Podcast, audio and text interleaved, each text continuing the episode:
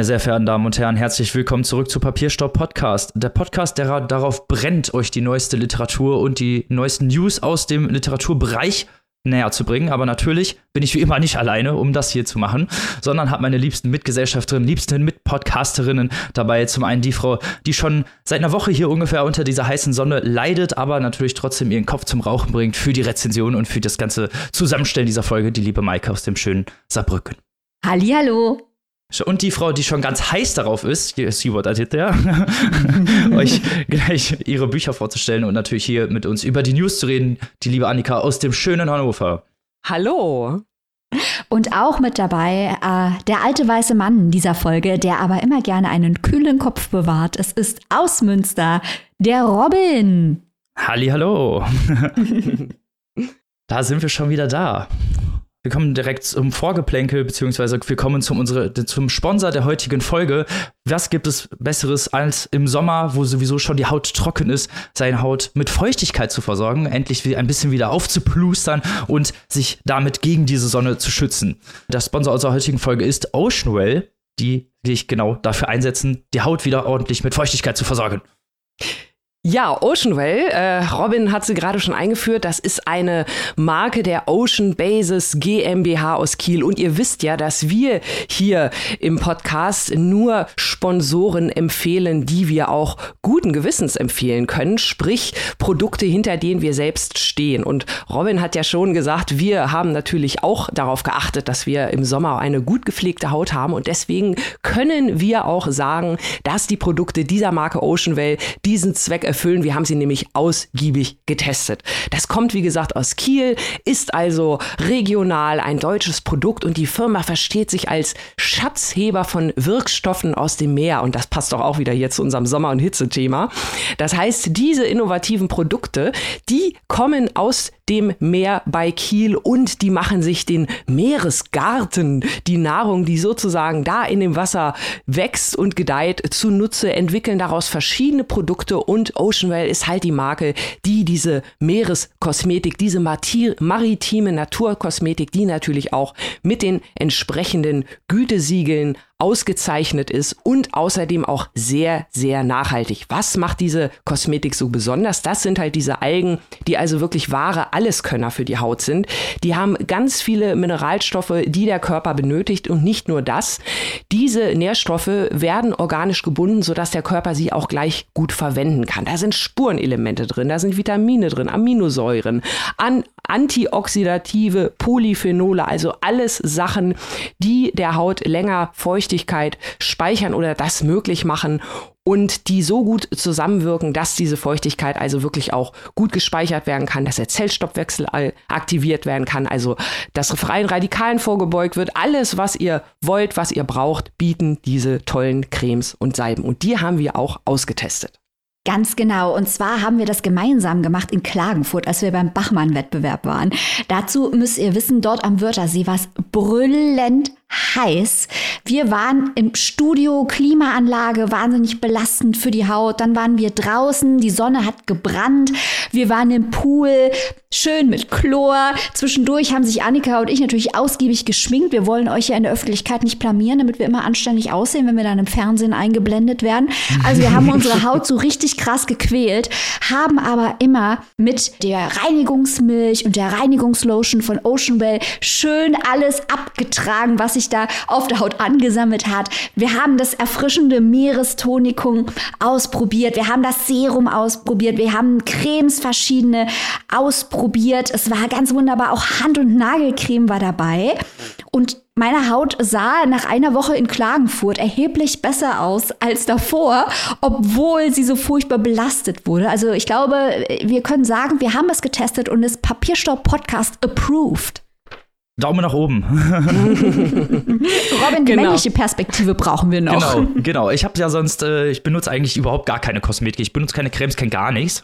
Aber natürlich wegen diesen tollen Proben habe ich das natürlich sehr gerne gemacht und äh, mich da auch mal voll reingestürzt und meine Haut sah auch viel, viel besser aus. Auf einmal war da Feuchtigkeit und keine trockenen Stellen, wo vorher trockene Stellen waren. Also ich war verblüfft, was das alles so kann. Ja, vorher räudig, hinterher Topmodel. So war das bei ja, Robin. Voll, genau so sah es aus. Ja, und siehst du, Robin, dein erstes Mal vergisst du nie. Jetzt hast du immer schöne Haut. Noch schöner als vorher schon, sagen wir es mal so. Oh. Also ihr seht schon, ihr kriegt tolle Produkte, ihr bekommt äh, regionale Produkte und, und ihr unterstützt ein Unternehmen, das also auch ganz noch viel für das Meer macht. Die haben eine Initiative Protect the Ocean zum Schutz der Meere. Damit unterstützen sie unabhängige Projekte, zum Beispiel den Schutz der Meeresschildkröten an der Elfenbeinküste. Da kann man sogar Schildkrötenpatenschaften übernehmen. Also schaut mal rauf auf die Seite www.oceanwell.de. Dort findet ihr einen Überblick über alle Kosmetikprodukte der Firma und wenn ihr auf den Shop geht, seht ihr auch noch andere Sachen. Da gibt es noch Nahrung, da gibt es noch äh, Bodycare, alles Mögliche. Schaut es euch an www.oceanway.de. Wir bedanken uns bei unserem Sponsor jeden ja. Fall. Auf jeden Fall schaut es euch an. Nachhaltig produziert, regional produziert, gute Projekte am Start, die ihr beim Kauf der Produkte unterstützt. Und, das dürfen wir auch nicht unterschlagen, das Ganze hat auch einen Spa-Charakter. Das heißt, ihr tut nicht nur Gutes und es hm. funktioniert, sondern es ist auch richtig angenehm, diese Produkte zu nutzen. Und ihr schenkt eurer Haut ein bisschen Feuchtigkeit, gerade bei dieser schlimmen, schlimmen Hitze. Wenn's das, wenn da nicht alles zusammenkommt, dann weiß ich auch nicht. Kommen wir zum nächsten Thema dieses Vorgeplänkels, das pickepacke voll ist. Wir machen jetzt einen ganz krassen Schnitt und reden nach angenehmen Spa-Erlebnissen und gesundheitsfördernden Hautprodukten über Dinge, die die Seele ruinieren, nämlich Shitstorms im Internet. Was für eine wunderschöne Überleitung, bitte. Hab, sie hat sich stets redlich bemüht, Annika. Ihr ahnt es schon, wir reden über eine Autorin, die sehr bekannt ist in Deutschland, die unter anderem ein kontroverses Buch verfasst hat mit dem Titel Alte weiße Männer. Natürlich, es geht um Sophie Passmann. Sophie Passmann hat ein Interview gegeben der Zeitschrift Annabelle in der Schweiz und hat dort Dinge gesagt, die, sagen wir mal, unglücklich formuliert waren.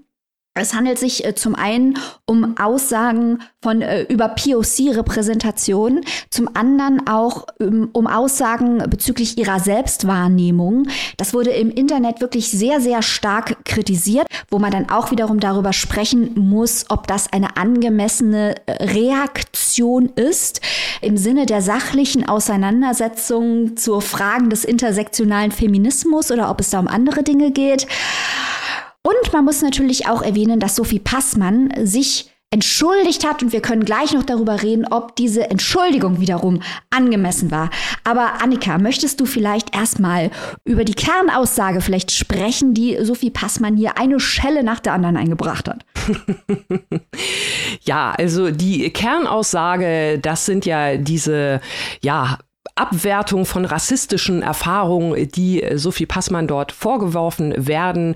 Ihre Kritik besagt, dass wenn Redaktionen im Namen des Antirassismus eine schwarze Frau zu einem vermeintlichen Sprachrohr von rassistischen Erfahrungen in Deutschland machen, führt das dazu, dass wieder nur ein Standard reproduziert wird. Wer spricht am lautesten, am funkiesten in ein Interview, Mikrofon hinein, ohne dabei irgendetwas gegen Rassismus getan zu haben. So viel also Sophie Passmann. Sie sagt also, also diese Verallgemeinerung äh, ohne zu hinterfragen oder was auch immer, die würde sie also deutlich kritisieren. Und das ist natürlich schon grundsätzlich ja dieses Absprechen von Erfahrungen, die Sophie Passmann ja selbst nicht gemacht haben kann, ähm, dass das bedenklich ist. Ich denke mal, da müssen wir gar nicht groß äh, drüber debattieren. Und in diesem Gesamtkontext dieses Interviews auch andere Aussagen, die sie da getätigt hat. Und das ist das Problem.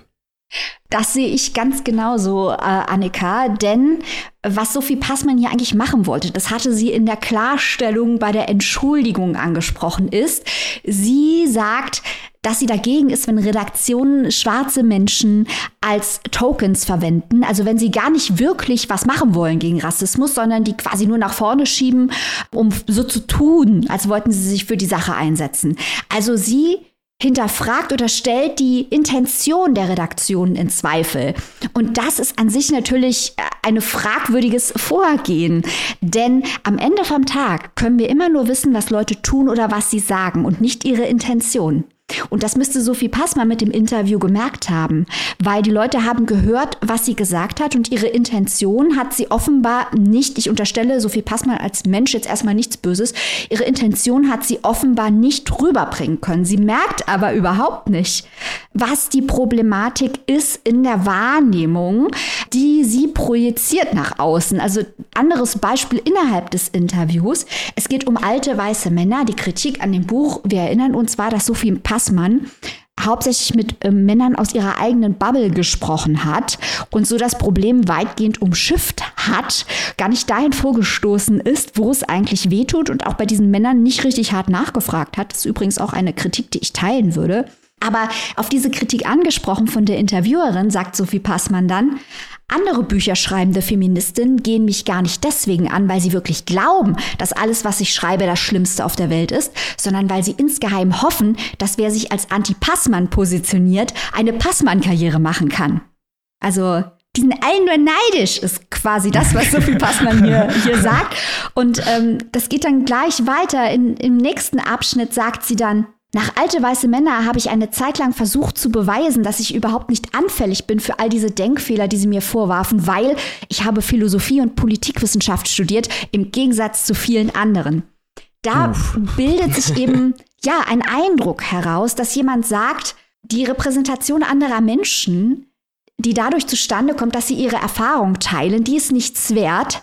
Ich bin super schlau, weil ich habe studiert das Reflexionslevel, wie das rüberkommt, diese Selbstgefälligkeit, das scheint Sophie Passmann nicht bewusst zu sein. Und das überrascht mich, insbesondere weil ich auch Politikwissenschaft studiert habe. ähm, es stimmt, aber das muss man doch merken, dass das harter Cringe ist, sowas in einem Interview ja. zu sagen und zu denken, dass die Leute dann irgendwie auf die Knie fallen und denken, krass, ist die qualifiziert. 100.000 Menschen haben Politikwissenschaft studiert. Komm mal runter, Sophie.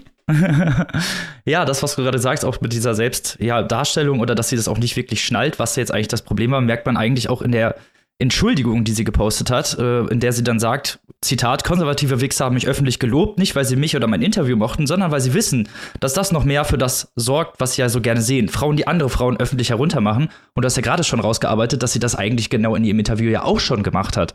Also das sind, das sind dann so Sachen, wo ich mich dann wirklich frage, äh, ja, wieso erkennt man das Problem nicht? Oder wieso erkennt Sophie Passmann das Problem nicht, wo es hier eigentlich darum geht? Und die Kritik, die ihr zu, ja, anheimgefallen ist, war ja durchaus berechtigt.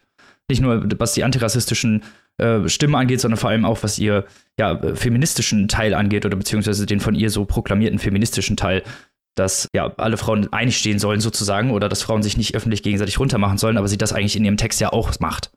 Also auch bei mir ploppen da ganz viele Fragezeichen auf und ähm, es ist wirklich auch, Maike, was du gesagt hast, man fragt sich, wie kann das überhaupt sein? Also Sophie Passmann ist ja nun auch bewandert im Medienbusiness. Es ist ja jetzt nicht so, dass sie irgendwie das, das Internet neu entdeckt oder so und äh, da fragt man sich wirklich, ne, wie, wie kann das sein? Wie ist diese Selbstreflexion und dieser Mangel daran überhaupt zu erklären in dieser Welt, in dieser Bubble auch, in, in der das da passiert und es geht ja dann immer weiter irgendwie mit dem Ping-Pong, ne? Diese Entschuldigung, der Teil der Robin Robin da gerade vorgetragen hat, äh, ja, das war ja zu erwarten, diese Reaktion aus den bestimmten Kreisen.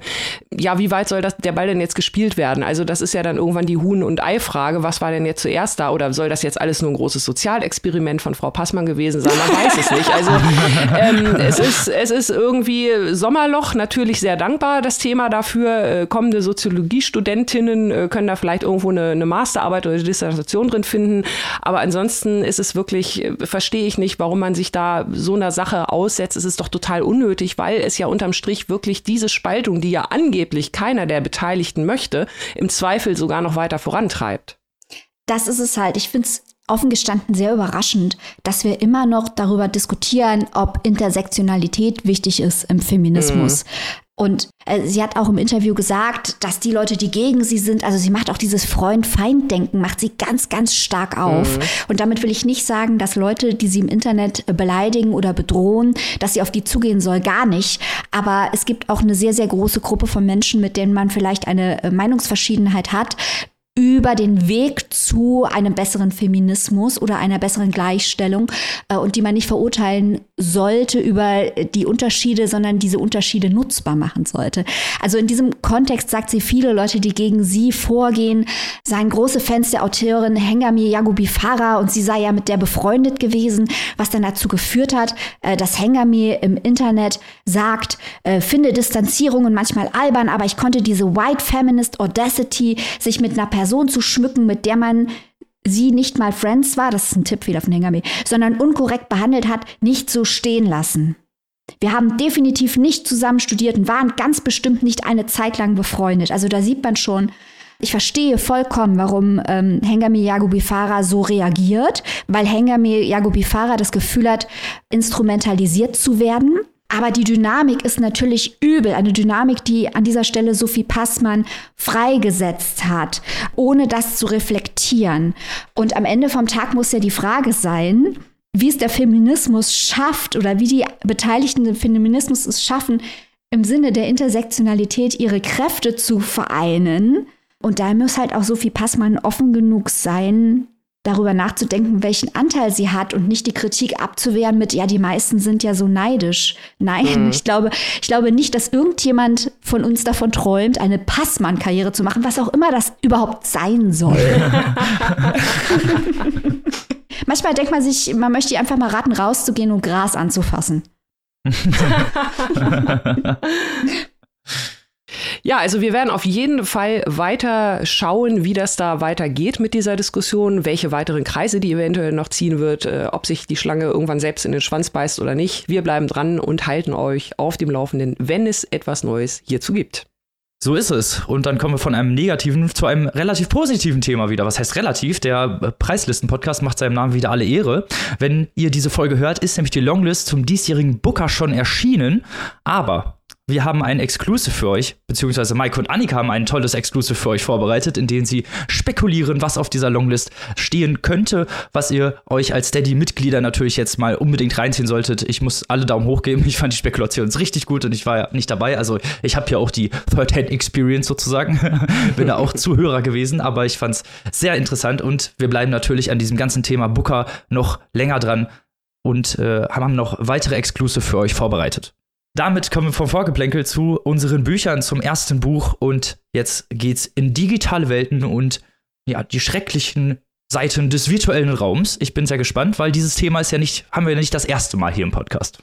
Das stimmt, aber wir haben auch in der Vergangenheit viele Bücher gelesen über dieses hochaktuelle Thema digitale Welten, die uns die Schuhe ausgezogen haben, weil sie so simplistisch waren und so pädagogisch und wir uns provoziert gefühlt haben von diesen Büchern. Stichwort der Finde vegan, die Kinder sind Könige. Stichwort natürlich No One is Talking About This, äh, das Buch, das in Deutschland nur so halb wahrgenommen wurde, aber in der englischsprachigen Welt abgefeiert wurde. Wir haben es gehasst. Jetzt kommen wir zu einem Buch das Spoiler-Alarm ganz, ganz, ganz fantastisch ist und sich mit den negativen Auswirkungen auf die Psyche in der digitalen Welt befasst, dabei aber aufmacht, dass das, was in der digitalen Welt passiert, eigentlich nur eine Verlängerung der realen Welt ist und dass die Teilung zwischen digitaler und realer Welt eigentlich schon lange so nicht mehr existiert und vielleicht auch nie existiert hat.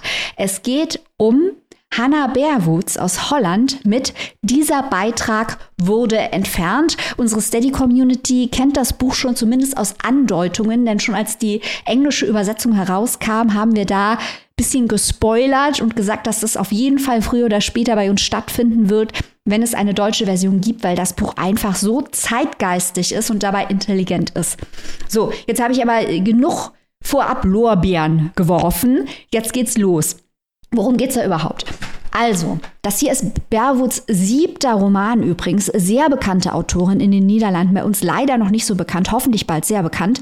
Äh, unsere Protagonistin ist Kaylee, die früher als Content-Moderatorin gearbeitet hat für, ich sage jetzt mal, Facebook. Im Buch wird nicht genau gesagt, um welches Unternehmen es sich handelt.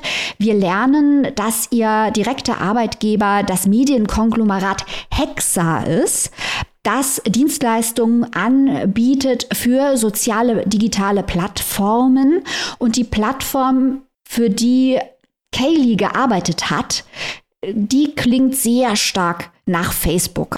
Als wir Kaylee kennenlernen, hat sie diesen Job aufgrund der extremen psychischen Belastung, der sie ausgesetzt war, schon geschmissen. Also Content-Moderatoren sind ja die Leute, die dafür sorgen sollen, dass Inhalte, die gegen die Richtlinien der Plattform verstoßen, entfernt werden. Das heißt, die schauen sich die ganze Zeit fragwürdigen Inhalt an und teilweise auch sehr brutalen Inhalt. Tötungen von Tieren, Tierquälerei, äh, Szenen aus dem Krieg, geköpfte Leute, Pornografie, also alles, was gegen die Richtlinien verstößt. Wir wissen von amerikanischen Plattformen, dass diese Richtlinien sehr, sehr weit gefasst sind häufig. Äh, das kommt bei denen an, das schauen die sich den ganzen Tag an und es hat natürlich unter Umständen furchtbare Konsequenzen auf deren Leben und deren, deren psychische Verfasstheit. Also Kelly hat deswegen gekündigt. Jetzt kriegt sie aber einen Brief von einem Herrn Stitich, der ein Gerichtsverfahren anstrebt im Namen früherer Hexer-Angestellter und sich mit diesem Gerichtsverfahren gegen die Arbeitsumstände und die Auswirkungen der Arbeit auf die mentale Gesundheit richten möchte. Also er wirft dem Unternehmen vor, dass es sich nicht ausreichend um die Angestellten und die Auswirkungen der Arbeit im Unternehmen gekümmert hat. So, Sidic probiert jetzt Kaylee dazu zu kriegen, mitzumachen bei diesem großen Gerichtsverfahren. Aber sie sagt, sie möchte es nicht und er soll bitte aufhören, sie zu bedrängen. Im Gegenzug möchte sie aber ihre Geschichte erzählen. Und das ist quasi, was wir hier lesen. Es liest sich aber weniger wie ein Bericht an einen Rechtsanwalt, sondern eher, ja, wie ein, ein Sermon an einen Therapeuten oder ein Bekenntnis gegenüber einem Priester. Denn wir merken sehr schnell, dass Kaylee eine sehr komplexe Figur ist und auch nicht als rein gut dargestellt wird und dass sie auch ihre eigene Schuld, die sie aus ihrer Sicht auf sich geladen hat, ablädt in diesem Text. Und das baut sich auf, das ist eben die Spannung, dass man sich fragt, was wird wohl am Ende passieren? Was ist das große Geheimnis von Kaylee? Und ich kann jetzt schon mal sagen, wir werden es hier nicht spoilern, aber das Ende ist überraschend und unfassbar gut, weil es dem Buch so viel mehr Nuancen gibt, als wenn es ein reines Buch wäre, das sagt, soziale Plattformen böse, Content-Moderation ist Quälerei oder so, sondern wirklich sehr subtil, sehr intelligent gemacht. Und Berwutz hat um dieses Buch schreiben zu können, auch sehr, sehr, sehr viel recherchiert im Bereich der psychologischen Auswirkungen, denen Content-Moderatoren ausgesetzt sind. Und wir als LeserInnen bekommen da einige Bilder ins Gehirn gepflanzt, äh, die wir schwer aushalten. Also an sich ist das Buch in Sachen Gewalt sehr zurückgenommen. Da könnte man ganz andere Sachen da reinschreiben. Aber das, was reingeschrieben wird, mein lieber Mann, sehr effektiv ausgesucht. Und diese Guidelines, denen Kaylee und ihre Kollegen folgen sollen, die sind halt häufig vollkommen absurd. Gleichzeitig sind sie diesem hohen Druck ausgeliefert, in hoher Schlagzahl diese einzelnen Fälle, die bei ihnen aufploppen, abzuarbeiten und schauen halt quasi ein brutales und verstörendes Bild nach dem anderen an, um ganz schnell diese Fälle und die Zahlen liefern zu können für Hexer. Deswegen werden die immer belasteter im Bereich der mentalen Gesundheit. Die nehmen Drogen, sie fangen an zu trinken. Und auf einmal merkt man auch, dass diese Auswirkungen auf Verhaltensweisen der Mitarbeiter Auswirkungen hat. Äh, Stichwort antiwissenschaftliche Positionen oder sogar Positionen, die in Deutschland gegen das Grundgesetz verstoßen äh, würden. Und man fängt sich an zu fragen, was ist Huhn, was ist Ei? Waren die vorher schon so? Sind die so geworden? Und natürlich auch früher oder später die ganz unangenehme Frage, ist nicht das Internet einfach ein Ort, wo schlechte Menschen, um es mal ganz plakativ und allgemein auszudrücken, das ausleben können, was sie eigentlich im wahren Leben hinter verschlossenen Türen sowieso tun. Es gibt nur Bilder jetzt darüber. Und das ist ja das eigentlich Beklemmende. Häufig blenden wir das Internet ja als eigenen Raum aus und sagen, ja gut, das passiert im Internet. Nein, äh, das sind nur Bilder dessen, was in der realen Welt passiert, die man im Internet anschauen kann. Und dieser Zusammenhang, den stellt Berwutz ganz klar in den Vordergrund und das hat mir sehr, sehr gut gefallen. Auch noch wissen sollte man, dass an einem weiteren Erzählstrang äh, ganz viel erfährt über Kayleys Liebesleben und wie das zusammenhängt mit ihrem Job, weil ihre Coping Mechanisms, also Strategien mit der Belastung umzugehen, natürlich überschwappen in ihr Privatleben, in provokanten äh, Witzen und ähm, wütenden Ausbrüchen und dass ihr Konzept von Realitätswahrnehmung auf einmal verschwimmt. Wir wissen auch nicht mehr, was es überhaupt war, ähm, was es nicht war. Es ist eine unzuverlässige Erzählerin. Äh, Kelly ist äh, lesbisch. Wir erfahren etwas über eine Beziehung, die sie hat mit ihrer Kollegin Sigrid. Und Berwoods nutzt diese Beziehung, um auch ganz viele Fragen zum Verhältnis von Realität und Selbstbild und auch digitalem Selbstbild zur Bedeutung von Framing und Perspektiven äh, zu stellen. Jetzt habe ich aber, glaube ich, genug dieses Buch gelobt und die vielen Komplexitäten zumindest mal angedeutet, die bei Bearwoods aufgemacht werden. Ich freue mich riesig, riesig mit Annika über das Buch zu sprechen, die auch einen halben Nervenzusammenbruch gekriegt hat, weil Delphine die Vegan so schlecht war. Bitte, liebe Annika, sag mir, dass du dieses Buch gut findest.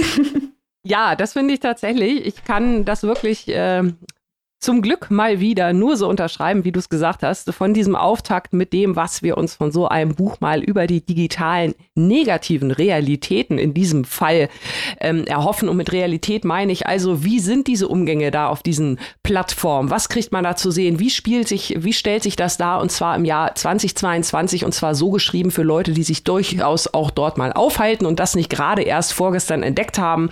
Und genau das erfüllt dieses Buch alles. Also das sind ja die Punkte, die auch oft an den anderen bereits erwähnten Romanen die Kritikpunkte waren. Also das ist hier wirklich richtig, richtig clever durchkomponiert von Anfang bis Ende. Das macht wirklich Spaß. Maike, du hast die Spannung gerade auch schon erwähnt. Ich finde das super, dass gleich von Anfang an Kaylee als Erzählerin darstellt, ich bin kein Opfer in eurem Prozess. Und Opfer nennt sie auch gleich so in Anführungszeichen. Also sie gibt gleich den Ton vor, sie ne, übernimmt gleich die Führung. Aber wie du schon gesagt hast, Maike, je mehr man von ihr erfährt, äh, je größer wird dieser Zweifel, ist das denn wirklich so? Ist das, ne, diese, weil mhm. diese ganzen irren, widersprüchlichen Regeln und auch da kann man nochmal eine Ebene aufmachen, äh, wie, inwieweit wirkt sich die Arbeit auf das Privatleben aus. Diese ganzen irren, widersprüchlichen Regeln finden sich ja teilweise wirklich dann auch in Kaylee irgendwie selbst wieder in ihren eigenen widersprüchlichen Verhalten oder zumindest so, wie sie sie uns darstellt. Interessant fand ich auch vielleicht ein kleiner Nebenaspekt, äh, den, den du jetzt gerade nicht erwähnt hast, einfach aus dem Grund, weil es so viele spannende Aspekte in diesem Buch gibt. Ähm, du hast es ja angesprochen, dass äh, Kaylee lesbisch ist und dieses Thema, Stichwort Carmen Maria Machado, ich erwähne es immer wieder gern, ähm, sie und ihr Interview, sie hat ja auch dieses Thema Missbrauch oder zumindest ja. Manipulation oder überhaupt negative Erfahrungen in queeren Beziehungen, das spielt hier auch eine Rolle, das finde ich auch spannend dargestellt und auch da kann man sich wieder die Frage stellen, inwiefern ist diese Reaktion vielleicht beruflich bedingt oder auch nicht.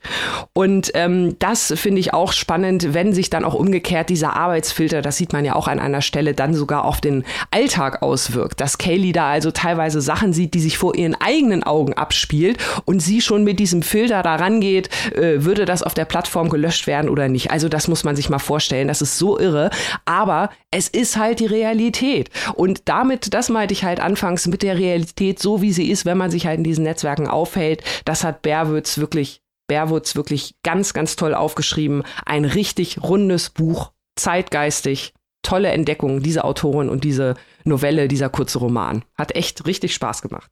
Ja, also ich war wirklich auch ganz begeistert über die Komposition, auch wenn man das Ende nicht kommen sieht mhm. und weil man halt Ähnlich bei, wie bei äh, Devigan, da ging es um Kinder als Influencer, äh, Familienchannels auf YouTube, wo Kinder quasi das Familieneinkommen generieren, indem sie, ohne überhaupt zustimmen zu können, im Internet gezeigt werden, eben als kleine äh, Kinder ihre Erlebnisse, die dann für immer im Netz stehen. Das hat uns ja gestört, dass alles, was passiert, extrem erwartbar ist. Und hier fand ich es eben überhaupt nicht erwartbar, was passiert, mhm. weil man geht natürlich ran und denkt, ja, ja, der böse Konzern und die arme Kaylee, die ist total verstört. Und dann kommt eben immer mehr der Fokus auf die Tatsache, dass das, was im Netz gezeigt wird und das, was in der Realität passiert, eigentlich dasselbe ist. Mhm. Und dass sie aber natürlich als Content-Moderatorin das in anderer Schlagzahl sieht und so weiter.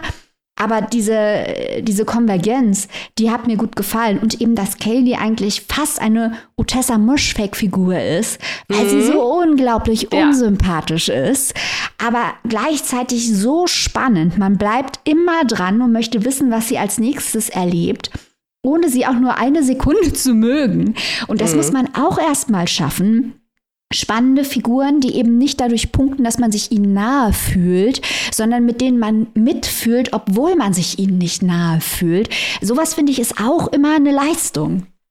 Das stimmt auf jeden Fall. Und wenn man dann auch noch in diese tolle Erzählung mit diesen mitreißenden Figuren, das ist vielleicht das, das passende Wort, ja. also mitreißen auf jeden Fall mit in, in ihren Handlungen und Taten und Gedanken, die interessanten Sachen, die da teilweise auch nochmal beleuchtet werden, dass man es vielleicht gar nicht so richtig mitkriegt. Ich fand zum Beispiel vielleicht ein, ein kurzer, äh, ein kurzes Spotlight mal auf dieses ganze Thema Humor weil wir erleben ja Kaylee da in Zusammenhang mit ihren Kolleginnen, wie sie halt nach Feierabend versuchen, diesen Druck, der sich natürlich auf das, was sie da bei der Arbeit erlebt haben, aufgestaut hat, irgendwie umzugehen. Und viele arbeiten halt dann in dem Fall mit schwarzem Humor, indem sie natürlich genau diese Witze machen, die sie eigentlich den ganzen Tag löschen, mehr oder weniger. Sie erklären sich das selbst als moralischen Kommentar, aber da ist ja dann auch die Frage, ne, war das schon vielleicht doch immer, schlummert das da irgendwie?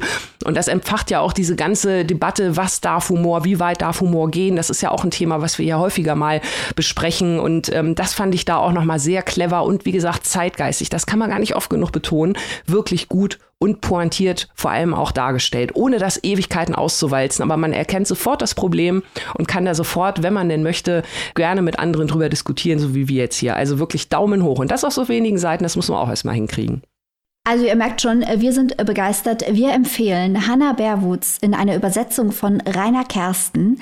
Dieser Beitrag wurde entfernt erschienen bei unseren guten Freunden von Hansa Berlin, als gebundenes Buch erhältlich für 20 Euronen und in der keimfreien E-Book-Edition für 15,99. Das klingt spannend. Gute Bücher über digitale Welten mögen wir immer. das wisst ihr, glaube ich, auch schon.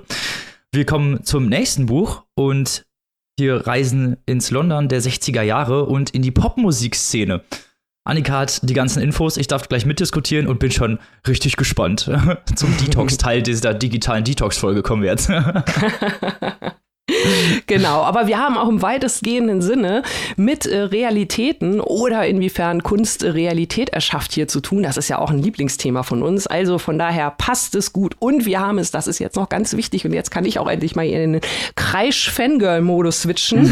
wir haben nämlich hier einen, wenn ich den, äh, meiner absolut liebsten Autoren zu Gast und ich darf jetzt hier endlich mal ein Buch vorstellen. Ich bin jetzt aufgeregt. Und zwar spreche ich natürlich über David Mitchell und seinen neuesten Roman Utopia Avenue.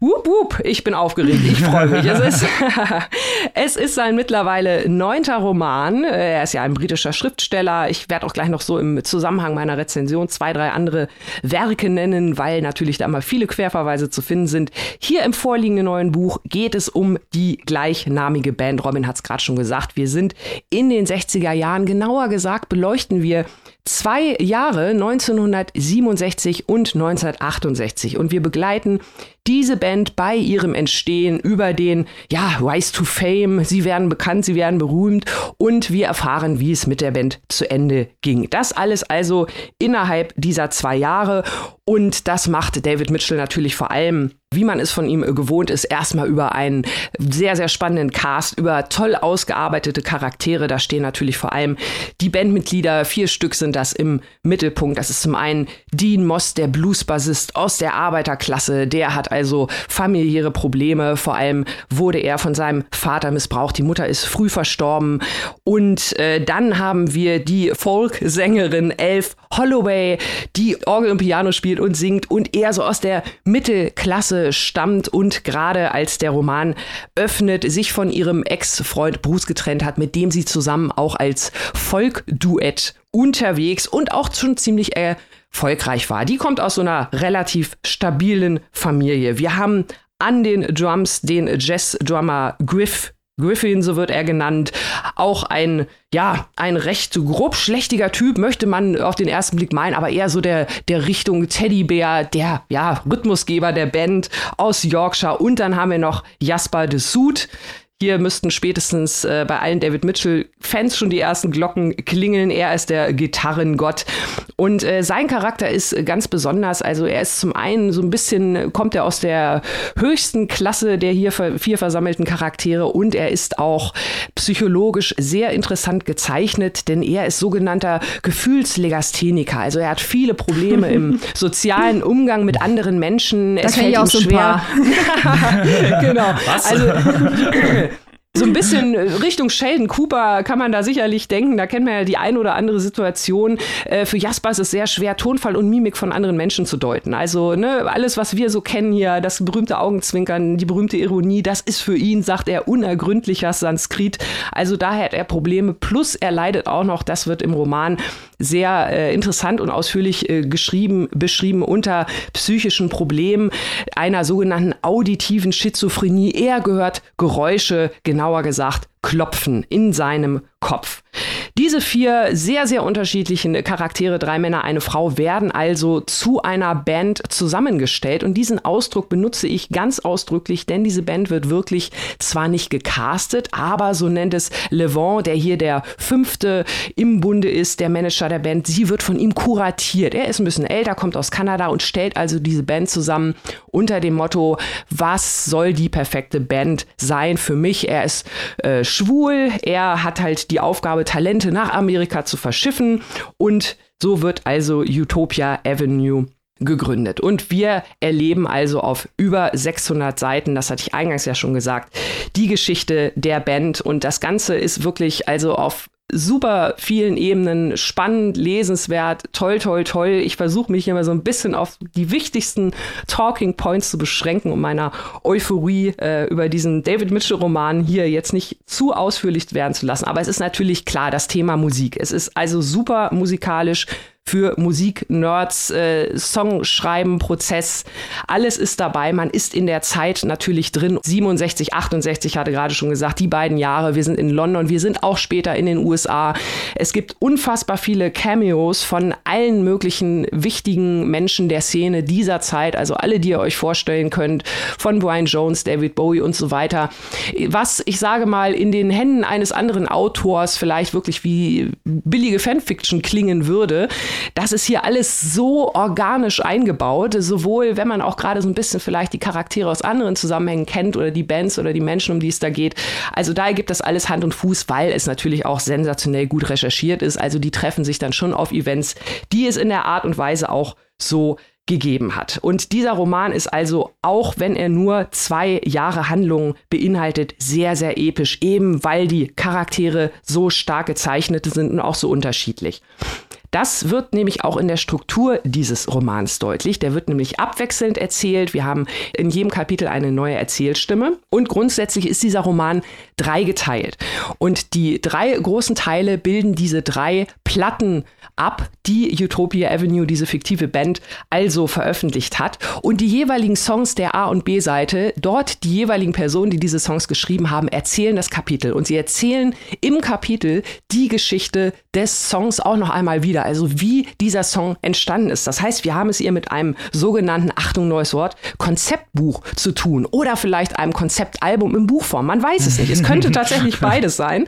Es ist also wirklich, man denkt am Anfang, ach, das ist ja für Mitchell relativ einfach linear erzählt, aber nein, nein, wie gesagt, diese Plattenstruktur ist wirklich, wir haben ja häufiger mal Bücher, die so eine A, B-Seite oder so, aber hier ist es gerade mit diesen Songs, mit diesen Geschichten also unfassbar, auch hier wieder stringent und super durchkomponiert.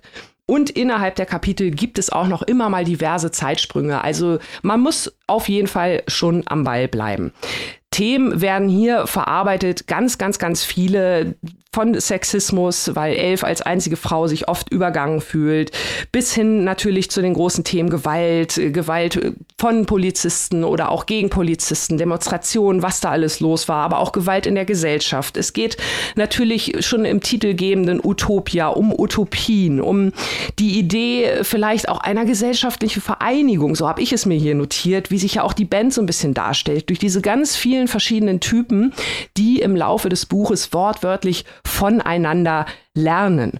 Es werden interessante Sachen auch zur Geschichte der Zeit und im Vergleich mit heute. Und das ist für mich eigentlich auch so ziemlich die Haupt- und Kernaussage des Buches. Zum einen, dass Kunst immer politisch ist. Äh, wir stehen nicht auf La pour La. Das hatten wir jetzt erst im Exclusive, Mike. Ich hoffe, du erinnerst dich. Das ist hier oh, natürlich ja. auch ganz eindeutig die Aussage. Und das wird hier an so vielen Beispielen verdeutlicht, wie viele Dinge, die damals in dieser Zeit, wir erinnern, und wir erinnern uns nicht jetzt persönlich, aber wir kennen es ja alle, dieser Summer of Love und die Jahre, die danach kamen. Die ganzen Sachen, Revolution, Hippie-Bewegung, Vietnamkrieg, was da alles in Gang gesetzt wurde, Freiliebe und so weiter, dass diese Geister, die damals freigesetzt wurden, um hier mal so ein bisschen in diese mystische Sprache zu verfallen, bis heute nachwirken. Und das wird halt hier an diesen ganzen Themen, die halt damals schon aktuell sind und heute auch wieder an ganz vielen Beispielen durchexerziert. Und auch da wieder, das ist ein Fluss, das macht Spaß, dieses Buch zu lesen, weil das ist ja unterm Strich auch noch wichtig. Und damit komme ich dann auch zum Ende. Natürlich ganz, ganz wichtig. Es gibt viele Verweise, wie man es von David Mitchell kennt, zu seinen anderen Werken. Natürlich ganz vorne mit dabei. Der berühmte Wolkenatlas. Jasper hört zum Beispiel das Wolkenatlas Sextett. Es gibt andere Querverweise und vor allem auch Jasper, habe ich ja vorhin schon gesagt, de Sud an die tausend Herbste des Jakob de Sud. Das habe ich hier auch schon am Exclusive vorgestellt, dieses Buch. Auch sehr empfehlenswert. Da gibt es auch ganz viele Verweise und vor allem auch Plot Verweise. Von daher meine, meine große Warnung, wenn ihr noch nie von David Mitchell was gelesen habt, ist Utopia Avenue auf jeden Fall ein empfehlenswertes Buch, aber ihr solltet nicht mit diesem Buch anfangen, wenn ihr vielleicht noch die tausend Herbste des Jakob de Sud lesen wollt, weil wie gesagt, hier sehr, sehr viel schon vom Plot vorweggenommen wird, aber die Verbindung, die sich dann hinterher ergeben zu den anderen Büchern, das ist also wieder nochmal eine absolut extra Freude. Aber auch ohne diese Verbindung zu kennen oder zu erkennen, kann man diesen Roman als Standalone wirklich, wirklich genießen. Es ist wieder ein unfassbar unterhaltsames Buch. Es ist episch. Ich bin gar nicht auf die Plotrahmen eingegangen. Die sind wirklich, also ich habe gelacht, geweint, gelitten. Robin wird da bestimmt auch noch gleich was zu sagen. Und es ist halt unfassbar schlau komponiert, strukturiert und am Ende auch umgesetzt. Also ein zeitgeistiges Buch, das 1967, 68 spielt. I like, Daumen hoch. Robin, wie sagst, wie siehst du das, du alter Hippie? muss ich hier mit meinen langen Haaren kommen, muss jemand Senf dazugeben. Nein, also ich kann dir nur in allen Punkten zustimmen. Mir hat das auch so, so gut gefallen. Es ist ja, es hat ja so eine dichte Atmosphäre auch. Ne? Das ist ja das, was das Buch auch so toll und so spaßig und so, ja, episch macht, wie du es gerade gesagt hast. Diese ganz dichte Atmosphäre, man ist so nah an diesen Charakteren dran, man ist so nah an dieser Bandbildung dran, man ist so nah an der Zeitgeschehen dran. Und äh, muss ich auch sagen, also es ist auch nochmal was anderes, als wenn man so jetzt zur Musikproduktion der heutigen Zeit kommt mit digital mit Digitalisierung, Klickzahlen und sowas. Das war auch noch mal was ganz anderes mit Billboards und Charts und wie, das, wie sich das alles so zusammenfasst, wie, wie das alles so zusammenkommt und auch diese Bandbildung und auch diese Charaktere, also die Charakterbildung und auch die Charakterbildung der Band als Band, fand ich total interessant. Man ist ja wirklich, wie du hast ja schon gesagt, sehr, sehr nah an den Charakteren dran. Man hat so ein gutes Bild von diesen Charakteren, man leidet, man ähm, ist euphorisch, wenn die dann das erste Mal irgendwie auch einen Plattenvertrag kriegen. Ich habe gejubelt tatsächlich und habe mich richtig gefreut für die. Und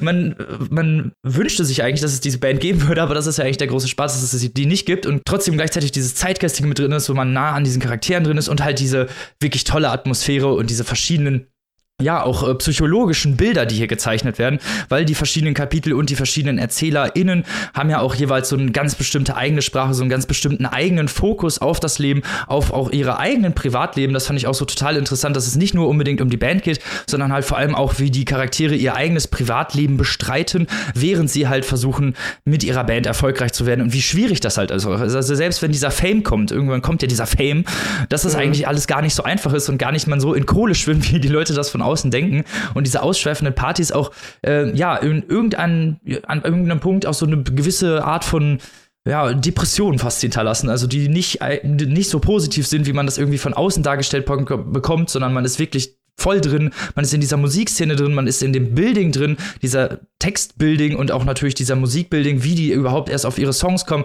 wie das teilweise zusammenkommt, dass es manchmal eigentlich eher Zufälle sind oder sie halt wirklich auch Sachen aus ihrem Privatleben verarbeiten. Also ein so unfassbar toller Roman.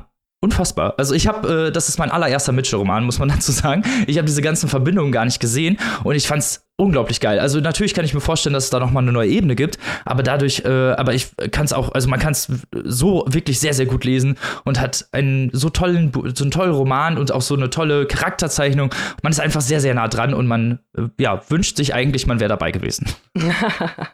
ja, das kann ich, kann ich auch nur noch mal alles äh, zustimmen, finde ich auch wirklich gut den Hinweis, dann ist es ja wirklich so, also auch als Standalone super, super zu genießen, ohne dass man die ganzen Sachen kennt. Vielleicht noch mal, um das für euch noch mal so ein bisschen näher zu erläutern, ich musste teilweise auch an Slumdog Millionär denken, äh, falls ihr dieses Buch kennt. Das ist ja auch so ein bisschen ähnlich aufgebaut, dass da jedes Kapitel erzählt, wie dieser junge Quizkandidat die Antwort auf die jeweilige Frage gefunden hat. Hier sind es halt die Songs, aber hier sind halt diese Songs alle noch miteinander verknüpft. Und durch diese mhm.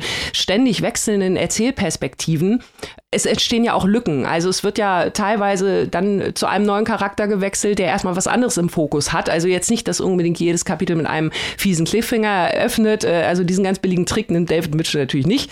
Aber dass man äh, trotzdem sich einiges dann aus einem ganz anderen Kontext nochmal erschließt, was auch nochmal einen neuen Blickwinkel raufwirft. Also auch das ist hier alles mit drin. Leute, greift zu diesem Buch, wenn ihr Bock auf Hippie-Sommer habt und gleichzeitig auch wirklich gut unterhalten und aber auch wirklich mit Köpfchen. Und ja, David Mitchell, mein Gott, kauft. unbedingt, unbedingt. Da kann ich nur zustimmen. Alle Daumen hoch für David Mitchell und Utopia Avenue. Genau. Und für wie viel kann man sich das denn zulegen, lieber Nika? Ja, übersetzt äh, wurde Utopia Avenue wie gewohnt, äh, Standardübersetzer von David Mitchell von Volker Oldenburg. Und Utopia Avenue ist im Rowold Verlag erschienen, im Hardcover für 26 Euro erhältlich und im keinen freien E-Book für 19,99. Sehr gut. sehr, sehr gut. Schön Musikszene. Ah, und Summer of Love, was könnte besser sein? Gerade jetzt in diesen schönen warmen Temperaturen. Vielleicht so. ja der schöne Arno, Robin. Ja. Vielleicht, vielleicht ja der, oh, was eine Überleitung. Vielleicht ja der schöne Arno, den ich jetzt vorstelle.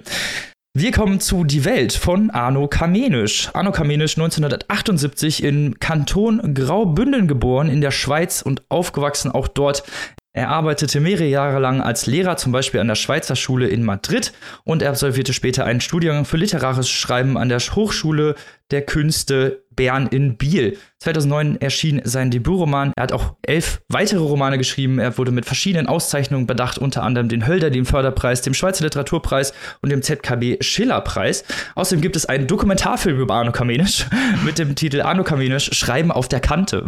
auch mal geil, ne? Die Welt, der Roman Die Welt. Ja, die Erzählung beginnt mit einem 44-jährigen Ich-Erzähler mit dem Namen Arno Kamenisch, der über einen malerischen See blickt und sich an die Reisejahre in den frühen Nullerjahren erinnert, als er gerade 20 Jahre alt war. Oder gerade, ja, Anfang 20 war. Er hat Geld gespart für ein Jahr Auslandsaufenthalt und fliegt während des ersten Teils des Romans nach Hongkong, Australien und verschiedene Länder in Südamerika.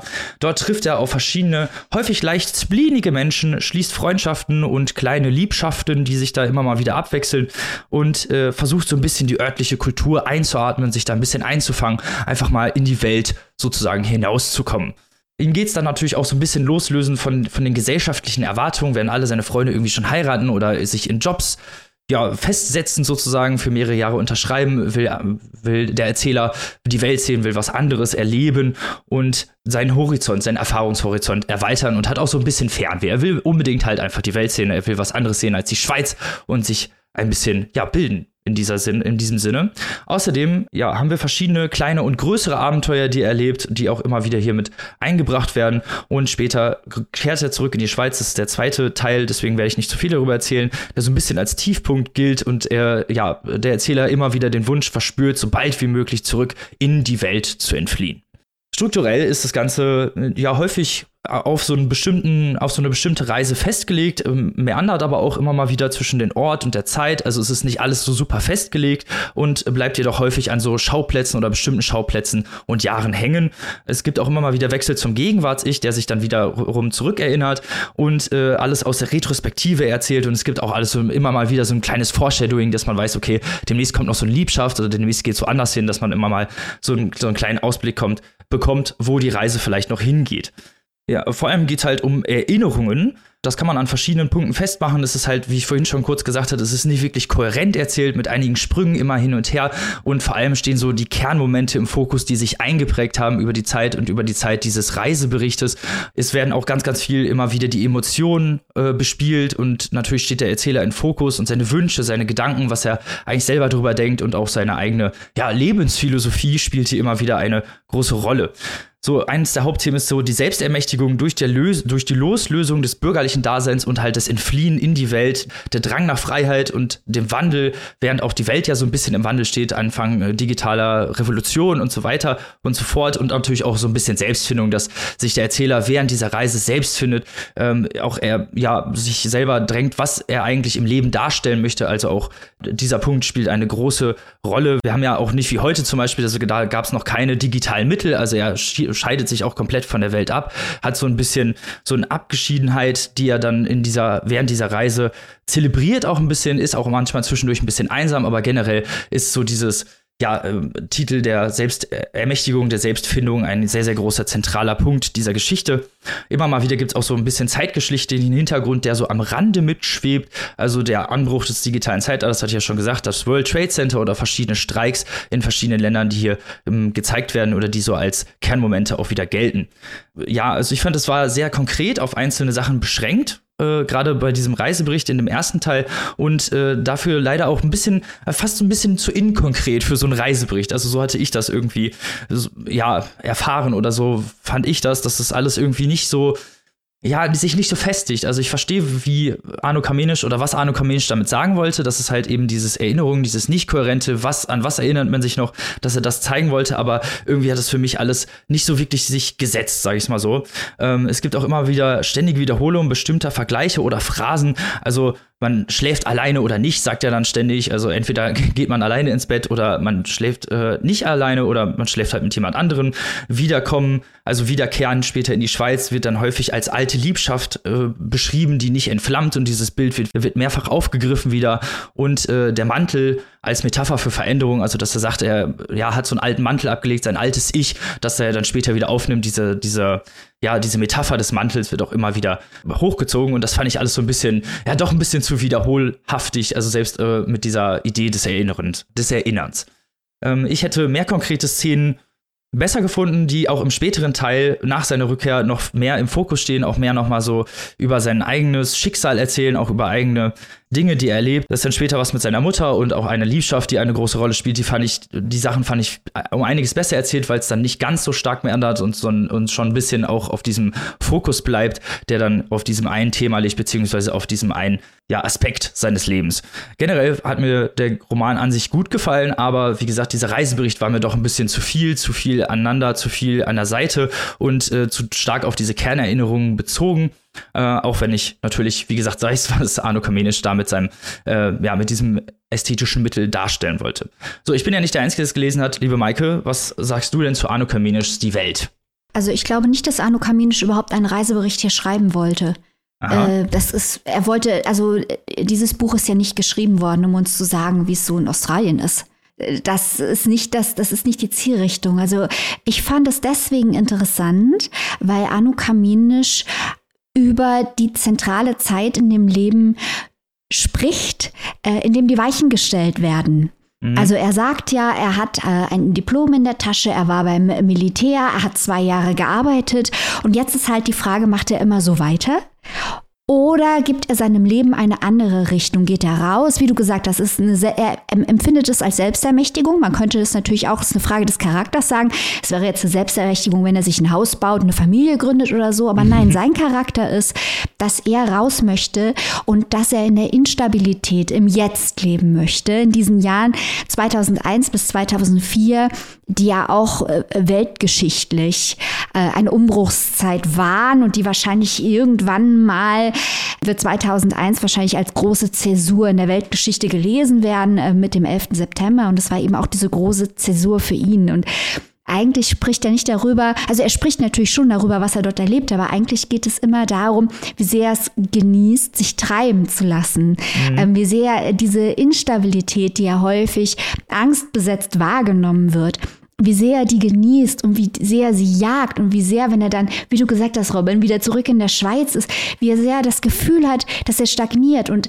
auch immer wieder betont, dass er ja nicht mehr die Person ist, die er war, als er gegangen ist, sondern eine andere Person, dass er in dieses Leben nicht mehr passt und dass er was Neues braucht. Und ich glaube nichts, was hier über das Streben nach Freiheit oder das Reisen oder die Charakterbildung oder warum es wichtig ist, mal was anderes zu sehen als immer nur das eigene Zuhause. Nichts, was davon gesagt wird, ist irgendwie neu oder innovativ.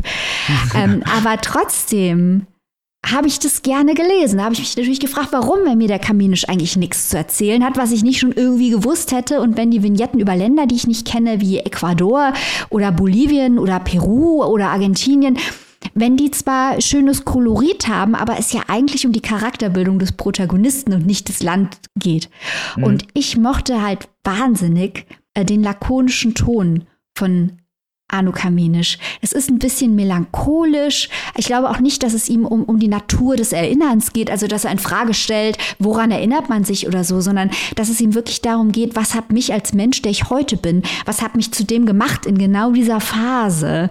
Mhm. Und ähm, ich habe das gerne gelesen und ich fand diese repetitiven Muster, die hatten irgendwie so ein fast einlullenden Effekt, aber im positiven Sinne, weil es dem Ganzen so einen bestimmten Rhythmus gibt und dem Ganzen eine Struktur gibt und immer diese Vorverweise, Zurückverweise, diese kurzen Abschweifungen, diese einzelnen kleinen Begebenheiten, die vorkommen.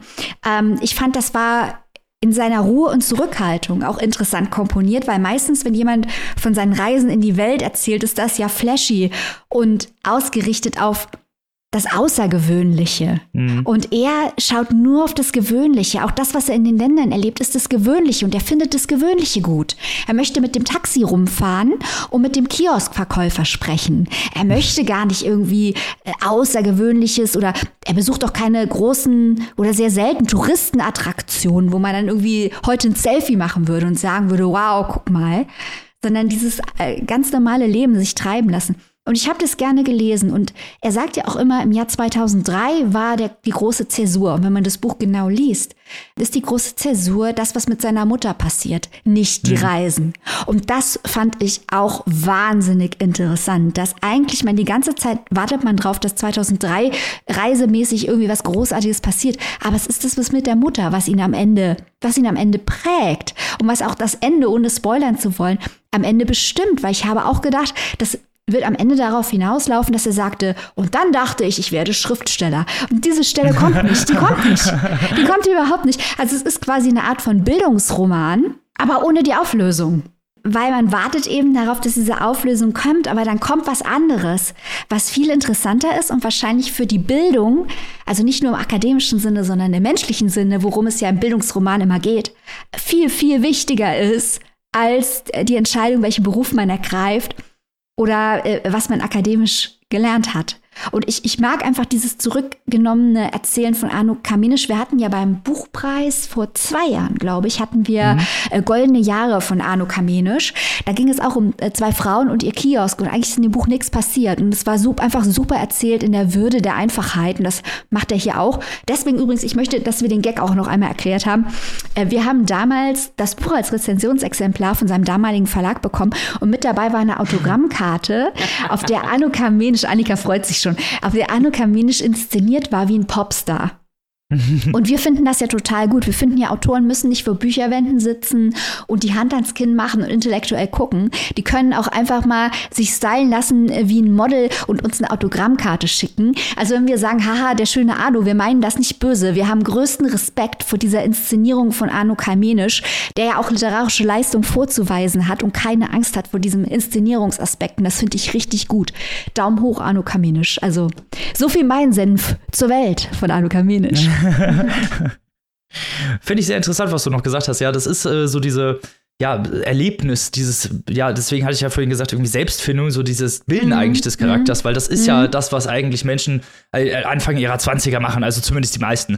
Ich muss auch dazu sagen, dass für mich so Reisen in diesem, ja, losgelösten, ähm, in diesem Treiben lassen, das ist für mich der größte Horror. Also, wie du es dann vorhin gesagt hast, das, ähm, deswegen, vielleicht konnte ich dann nicht so gut mitgehen, aber ich habe auf jeden Fall verstanden, was, was Kamenisch machen wollte. Und ich finde, er hat das auch gut umgesetzt. Also, lebend, Anno Kamenisch kann halt super gut Lebensentwicklung Lebensentwürfe zeigen oder Lebensentwürfe schreiben mhm. und sie halt ohne irgendwie das jetzt voll aufgeladen zu machen, ohne jetzt halt viel zu schwer. So mit Pathos und so, ne? Genau, hat genau, das gar Pathos. nicht mit. Hat er null, nee, der erzählt mhm. das einfach durch und das ist natürlich, da hast du vollkommen recht, das, das ist sehr fluent halt alles. Es greift alles auch sehr, sehr gut ineinander und es ist durchaus auch äh, interessant zu lesen, gerade was diese Charakterbildung angeht. Eine Frage hätte ich jetzt noch. So, viele sagen ja, Arno Kaminisch selbst erzählt davon. Ist das jetzt autobiografisch oder ist es autofiktional? Boah, Robin. Oder ist das eigentlich egal? Also ja, unser, unser guter Freund äh, Hinrich Schmidt-Henkel würde ja jetzt sagen, das ist egal, weil jeder, der was aufschreibt, macht so viel Framing, dass es immer Literatur ist. Und das Argument, da ist was dran, hört rein in unser Interview mit Hinrich Schmidt-Henkel, der ein verdammter Spitzentyp und Übersetzer ist.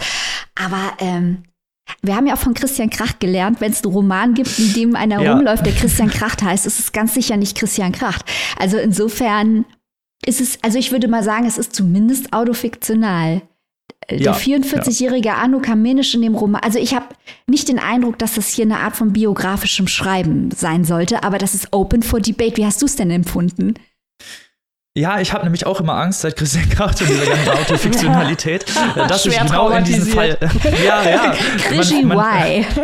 man fällt ja doch schnell in diesen, in diesen Fallboden hinein, sodass man denkt, ja. oh, das ist autobiografisch und dann steht man hinterher blöd da, wenn dann so Papierstock kommt und sagt, haha, bist drauf reingefallen. So. und das möchte ich nicht selber haben.